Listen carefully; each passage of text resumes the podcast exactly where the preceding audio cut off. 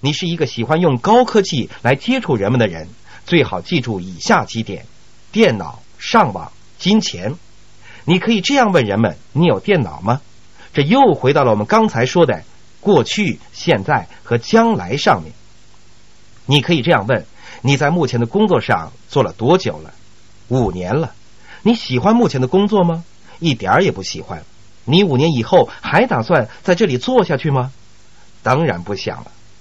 我想试试别的东西，是吗？让我来问问你一个问题：你有电脑吗？当然了。你经常上网吗？或者你认识经常上网的人吗？当然。还有一个问题：如果我告诉你一个能通过互联网来赚到钱的方法，你有兴趣让我跟你讲讲吗？你认为人们会怎么回答呢？他们会说：“当然了。”他们会迫切的要求你告诉他们更多信息的。这只是一种接触方式，还有一万种其他的接触方式。关键不是你说了什么话，而是你问了什么问题。要学会问正确的问题，学会永无止境的去扩展你的名单。好，让我们继续。你现在已经明确你的梦想，你定下一些承诺，你写下了一些名单。接下来，你要邀请那些人。接触和邀请是八步模式中的第四步。邀请人们的目标是很简单的，那就是举办聚会。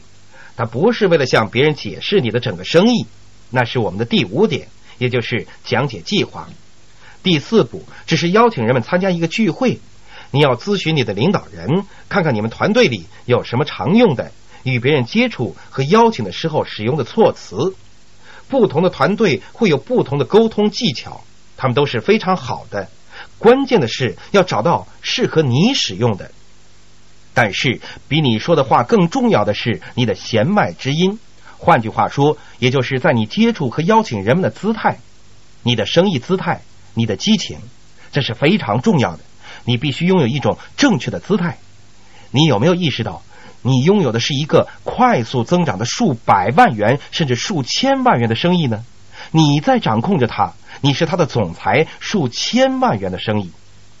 有些人说没有啊，我刚刚加入而已。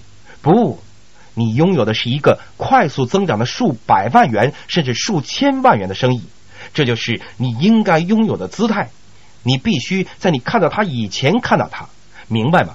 当你打电话给人们的时候，你要时刻提醒人们这一点。例如，你手里拿着一包爆米花，想喂鸽子吃。你会不会冲向一群鸽子，然后拼命的大叫：“快来吃啊，鸽子们！我这里有爆米花呀，鸽子们！”他们会怎么样呢？所有的鸽子都会飞得无影无踪，那就是你们很多人接触人们的样子。你们要来看看这个生意呀，你们得来看看呐！人们全都吓跑了。你要有姿态，你最好走进公园里，找张椅子坐下来。看看你的爆米花，看看你的鸽子，然后放一小块爆米花在地上，只放一小块。这个时候，一只鸽子飞来了，把它吃掉。再放一小块，又来一只鸽子，然后你再多放几块。这个时候会发生什么事情呢？整个公园每个角落的鸽子都会飞过来。这样的情景也许是好的，也许是坏的。但所有的鸽子都来了，所以你要拥有正确的姿态。此外，这里有一本袖珍记事本，里面提到成功的八步模式，还有很多其他详细的说明。上面有一些很有用的提示。他提到一些邀请技巧，比方说，不要求别人来看你的计划，别说求求你了，来看看吧，来看看我的生意吧，你欠我一个人情啊！不要求人们。而是面试人们。当你邀请人们的时候，你要以一个考官的身份去面试他们。当一个企业面试的时候，谁在提问呢？是考官提问题，对吧？谁想得到这份工作呢？是候选人。所以，当你打电话给一个人，当你邀请一个人的时候，要想象你是给人们面试，你要以考官的姿态去打电话，因为你拥有一个数百万的企业。你在寻找一些有潜力的合作伙伴，而你还不能向他们保证什么。要准备好一些显示你姿态的问题。如果他们问你很多问题，你就要反过来去问他们问题，要准备好一些有姿态的提问，把你喜欢的有姿态的问题写下来。我只让他们问我两个问题，就这么多了。现在轮到我提问了，我在掌控局面，我拥有一个生意，所以我要问他们：你相信能通过互联网来经营一个电子商务生意吗？如果他们说不的话，请赶快把电话挂了。当然不要太粗鲁。你问人们：你相信能通过互联网来经营一个电子商务生意吗？或者你可以问：你认为自己是一个有志向的人吗？你希望两年以后成为什么样子的人？你以前曾经经营过自己的生意吗？你认为应该对一个项目要充分了解，然后才做出一个明智的决定，这样会更好吗？还有一个我最喜欢问的问题：你有大学学历吗？其实这个问题本身并没有多大的意义，我只是觉得它比较有趣罢了。在你邀请人们的最后，要确保你再次确认你们的约会。如果人们到了预定时间而突然变卦不来，这会令人很沮丧。让我问你一个问题：当人们不来参加聚会，你会打电话问为什么他们来不了吗？当然，很多人都会打电话的。但是我发现，在聚会之前再次确认，比之后再追问他们为什么来不了更好。把确认的工作放在生意计划之前做。在你挂电话以前，记得问几个确认的问题。以下是一些我想和你们分享的问题。如果我邀请他们来参加家庭聚会，我就会问：我要给你留出座位吗？我可以认为你肯定来吗？我能相信你无论如何都会来吗？你应该是一个守时方面不错的人吧？无论如何，要再次确认你的见面，这是很重要的。关于接触和邀请，最糟糕的事情是什么呢？这比哀求别人来聚会更糟糕。这是什么呢？是不去接触和邀请。如果你不邀请人们，他们肯定不会突然来到你家的。所以无论如何，一些接触比不接触好多了。所以第一步是确定你的梦想，第二步是定下承诺，第三步是列出一份名单并扩展你的名单，第四步是你邀请人们参加你的聚会，第五步是你举办一个成功的聚会。我刚才跟你们提过这个袖珍记事本，这本手册里有很多有用的信息，包括怎样举办一个成功的聚会。如果我们要详细讲解的话，可能要用两个小时。但是这本记事本里有所有的信息，我推荐你们去读它，学习怎样举办一个聚会，学习怎样去做一个好的开场白，学习怎样去讲解，学习怎样结束。这里有一个重点。讲计划，讲计划，讲计划，讲计划，讲计划，讲计划，讲计划，讲计划。最多的男人和女人会怎么样呢？他们会赢。请记住这一点。除非你讲计划，否则不会有什么事情发生。尽自己的全力，尽量多的讲计划。当你讲完计划之后，你要确保自己可以对以下三个问题回答是的。当你讲完计划之后。你要能用是的来回答三个问题：第一，来参加聚会的人都知道你定下承诺去建立这个生意了吗？来参加聚会的人都知道你定下承诺去建立这个生意了吗？如果人们认为你差不多要放弃，没有人会愿意加入你的生意的。他们在看着你，在想这个人会一直坚持沿着这条道路走下去吗？他们必须知道你是有承诺的，要确保他们对这个问题的回答是是的。第二，我所讲的计划能否达成他们的梦想呢？你们有没有想过，为什么我们说讲计划呢？讲计划这是什么意思呢？其实“讲计划”这三个字是讲一个能达成人们梦想的生意计划的缩写。这不是达成我们梦想的计划，而是达成人们梦想的计划。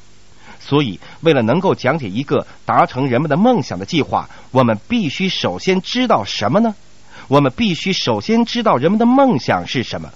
如果你不知道人们的梦想是什么，你打算给他们讲解什么计划呢？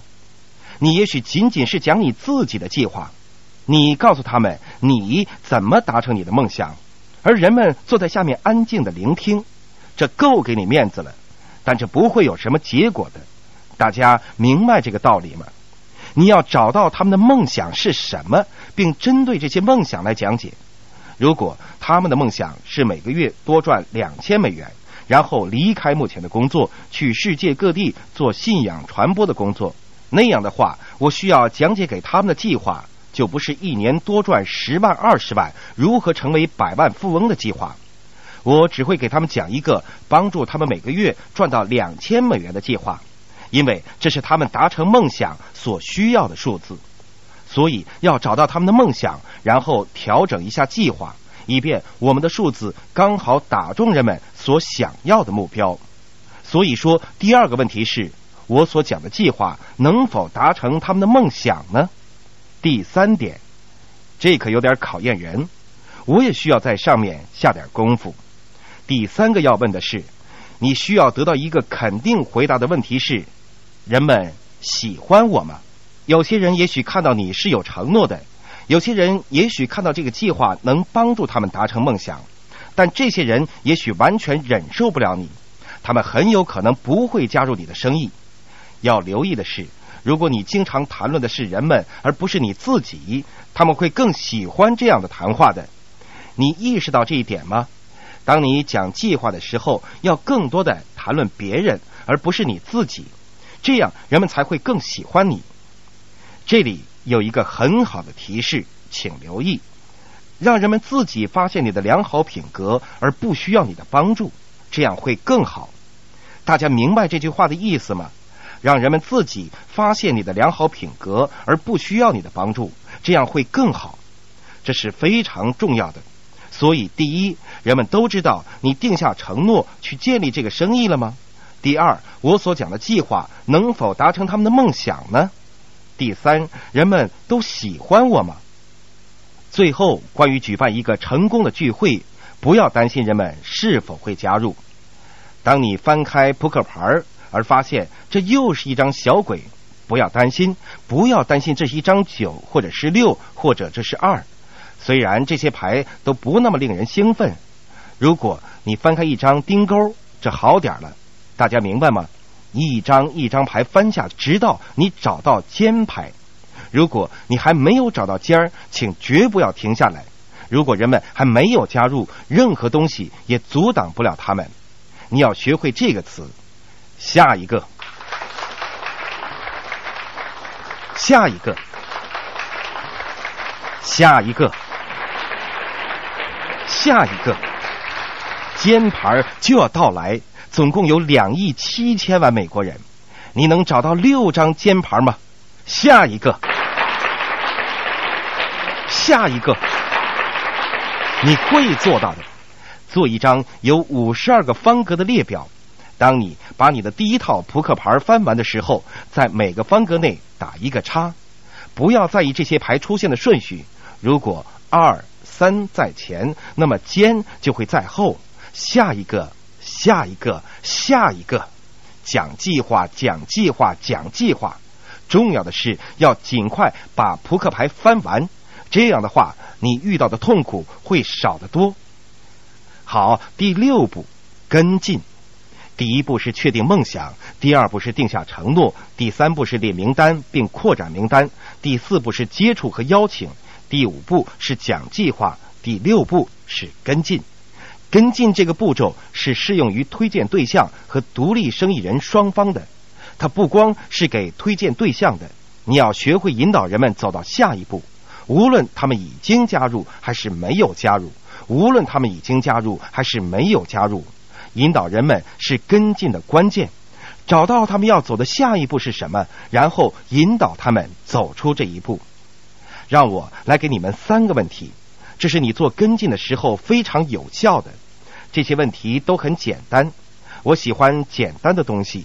第一个问题是：如果会怎么样？第二个问题是：还有别的方法吗？第三个问题是：为什么不呢？换句话说，与其整天忙着对付每一个人的反对意见，我觉得学会问这几个小问题会更简单。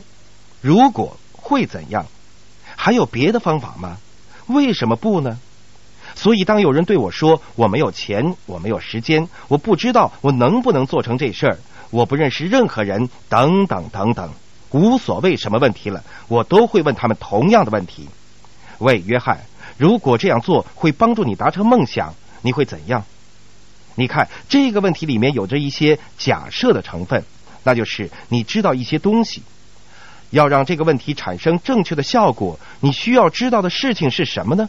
你要知道他们的梦想，因为让人们走到下一步的关键在于那里离他们的梦想更进一步。大家明白吗？没有人想做这些事情的。也许你把这个生意做得越成功，例如那些钻石们，你就越能感觉到这个生意的乐趣，你就越想做这些事情，它会变得很让人享受。但是在一开始的时候，事情很让人费解，令人沮丧，很复杂。这个时候，没有人会喜欢他们。所以，为什么你花那么多的力气去说服他们去做这些事情呢？如果人们不喜欢做这些事情，这是不是变成一个永无止境的争辩呢？现在，这个会场里有上千人都不喜欢做这些事情，但我们都愿意。做这些事情，为了能达成我们的梦想，所以对于每一个反对意见的回答都应该是相同的，那就是我知道你没有时间，我知道你没有钱，我知道你没有朋友，但是如果这事儿能做成，会怎么样呢？如果这能帮助你达成梦想，会怎么样呢？如果你能做一个全职妈妈，会怎么样呢？如果你能做一个全职爸爸，会怎么样呢？如果你能偿还你的房屋抵押贷款，让你摆脱财务压力，会怎么样呢？如果会怎样？然后到了下一个问题，让我问你另外一个问题：你还能做些什么别的事情去达成这些梦想吗？你还能做些什么事情能让你在电子商务里分得一杯羹？然后最后一个问题是：为什么不呢？为什么不行动呢？为什么不开一个聚会试试呢？为什么不看看还有谁在你的名单上呢？看看你是否认识一些尖牌呢？这些是给推荐对象的。对于独立生意人，跟进是同样重要的。你可以使用同样的三个问题。如果他说我不打算去聚会了，你可以回答说：“嘿，如果你去到聚会上学到一些能让你的生意做成的东西，达成你的梦想，你会怎么样呢？”除了在家看电视，还有什么能促成你的梦想早日实现呢？为什么不跟随你的信心参加聚会呢？如果人们说我不想使用这些产品，我可以这样回答：如果你使用自己的产品，如果你全心全意的相信这些产品，把你能使用的产品都买来，会怎么样呢？你还能做些什么事情，才能让自己不需要花钱就能买到这些产品呢？为什么不学会喜欢自己的产品，然后全身心的跟随这个团队呢？如果会怎样？还有别的方法吗？为什么不呢？让我们用一句话来结束跟进这个步骤，这是很重要、很有威力的一点。八步模式的第六步跟进，这是其他电子商务生意所没有的。第六步跟进。是推动你的生意在所有众多的电子商务生意中脱颖而出的关键点。让我来解释一下：所有的电子商务生意都从一个梦想开始，所有的生意都从一个梦想开始。他们都做出一些承诺，他们都做出一些投资，他们都列出一份潜在顾客和会员的名单。他们通过广告去接触这些人。例如户外霓虹灯广告牌、电视广告、电台广告等等，他们还通过网站去展示他们的生意特点。到了这里，他们就停下来了。他们没有独立生意人，他们没有会员去跟进其他潜在的顾客，确保这些潜在顾客看懂他们生意的价值。所以有很多网站有很多很多的会员。大家都应该听说过亚马逊网上书店吧？他有一千七百万的会员，这一千七百万会员之中，有多少个会员有兴趣去跟进另外一千七百万人，以便使书店的生意保持增长呢？答案是零。所有的电子商务网站都恨不得自己也能拥有一批独立生意人，去跟进其他独立生意人，推动他们参加像今天这样的聚会，跟进人们进入生意。所有的电子商务网站都恨不得自己也能拥有一个真心希望网站成功的生意团队。他们没有，而我们有，所以要好好掌握跟进的技巧，因为这是你的一切，这是你能取得成功的核心竞争力。第七步，如果你已经确定了梦想，你做出承诺，你写下一份名单，你学会接触和邀请人们，你举办了成功的聚会，你做好跟进。现在第七步，你要检查你的进展，你要定期检查你的进展，这是如此重要。定期从你的生意导师那里接受指导。很多人离正确的轨道都只差那么一点点但是他们又是偏差的那么的远。你们做什么事情都是只偏差一点点刚开始的时候，也许这一点点偏差不会造成什么区别。就像打高尔夫球那样，有多少人订立了一个目标，看看自己什么时候能厌倦于打高尔夫球？你去全世界打高尔夫球，一星期打七天，每天都打高尔夫球，以致你们都厌倦了打球了。你们喜欢这样的事情吗？当你击球的时候，你希望它落在某一个地点，但它只是偏离了一点点。如果在一开始的时候差一点点，并不碍事儿，对吧？但是这一点点的偏差，如果在球场上一直延续下去，正如在你的生命中一直延续下去的话，可能会让你远离轨道。所以要定期检查，定期向导师咨询你的进展，这是非常重要的。要学会问这些问题。在我的生意中，我需要做出一些什么改变或者改进，能大幅度提高我的成效？是你看到了的，而我还没有看到的呢？在我的生意中，我需要做出一些什么改变？或者改进能效，是你看到了的，而我还没有看到的呢。要学会问这样的问题，这是一个令自己谦虚起来的问题。我就这样问过我的推荐人威廉斯，在我的生意中，我需要做出一些什么改变，能大幅度提高我的成效？是你看到了的，而我还没有看到的呢。他说：“那应该是你的性格吧？”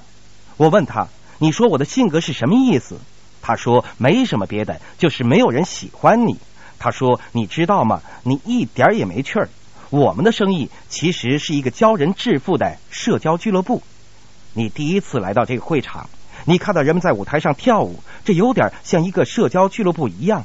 同时，这也是教人致富，那很不错，是吧？但是如果你创办了这个社交俱乐部，但没有人喜欢你的话，会有多少人来和你在一起呢？”因此，你要好好看看自己，找到究竟是你的外表、你的思维方式、你展示性格的方式。也许你在建立生意的时候做错了一些事情，但是只要你定期的、谦虚的问导师，你究竟看到我的哪里需要改变？我曾经推荐一个牙医，我在帮他起步，他是一个非常成功的牙医，赚了很多钱。他问我，我想问你一个很私人的问题，如果你不想回答。我能明白的，但我对这个问题实在很好奇，我真的很想知道答案，因为我认识威廉斯，我认识他很多年了。我说好啊，这个牙医问我，威廉斯向那些接受他咨询的人收取多少费用呢？在这个生意里待过的人都知道这个问题多荒谬啊！为什么要这样问呢？他不收钱呢？然而，请试想想，在牙医行业里，如果有一个新牙医向老牙医咨询如何开办一个成功的牙医诊所，或者在其他任何的职业里，有人向专家咨询任何发展生意的知识，这都是要支付费用的。咨询顾问是赚很多钱的。也许我们这个生意里有一个弱点，那就是业务咨询是不需要支付费用的，所以很多人并不把它当做一回事儿。也许有些钻石恨透了我说这句话，因为他们一直都对他们的咨询环节收费，而现在我说了这句话，他们没办法再继续收钱了。爱因斯坦曾经说过一句名言，他说：“我们无法使用我们创造问题的思维方式来解决我们所创造出来的问题。”这句话说的多么正确啊！我们必须意识到，我们需要一个更高的远景、更大的画面去看待我们的生意，帮助我们看到我们究竟在做着一些什么事情。所以要定期检查你的进展，这是第七步。最后第八步，学习并传授八步模式，学习并传授这个模式，把它们融进你身上，把它推向你的团队的深处的每个角落，去全面掌握这个模式。随身携带这个袖珍记事本，它里面提到的八步模式的内容比我今天的演讲更详细。如果你把它放进你的口袋里，你周围走着会发生什么事情呢？你公司的同事会好奇的问你：“喂，你口袋里装了什么东西呀？”你怎么回答呢？很高兴你这样问，这是让我成为百万富翁的袖珍记事本。你想看看吗？你的口袋里面装着什么呀？这是让我得到财务自由的记事本，你们相信吗？我的财务自由的计划全在这里面了。你也许不感兴趣，没关系的。你时时拿着它，经常看着它，全面掌握它。让我问你一个问题：你周一的晚上为和你一模一样的六个人办理加入手续，这是好消息还是坏消息？你知道吗？关键在这里。到这里为止，它还不是什么好消息。也不是什么坏消息。从这一点开始，那对你来说是一个伟大的消息，因为你掌握了这个八步模式。当你掌握了这个模式，生意就会变得如此简单。这只是八个步骤而已。你要为自己的梦想兴奋起来，你定下一些承诺，你写下一些名单，并且扩展这些名单。你接触一些人，邀请一些人，你举办一些成功的聚会。你跟进人们，你经常保持咨询，并且把同样的东西传授给其他人，这如此简单。你会发现生意变得如此的容易。当它变得容易，接着会发生什么事呢？它会变得有趣儿。它变得有趣儿，因为你正在取得成功，你赚到钱，你在达成你的梦想，你在成为一张尖牌。你能做到，我们祝福你。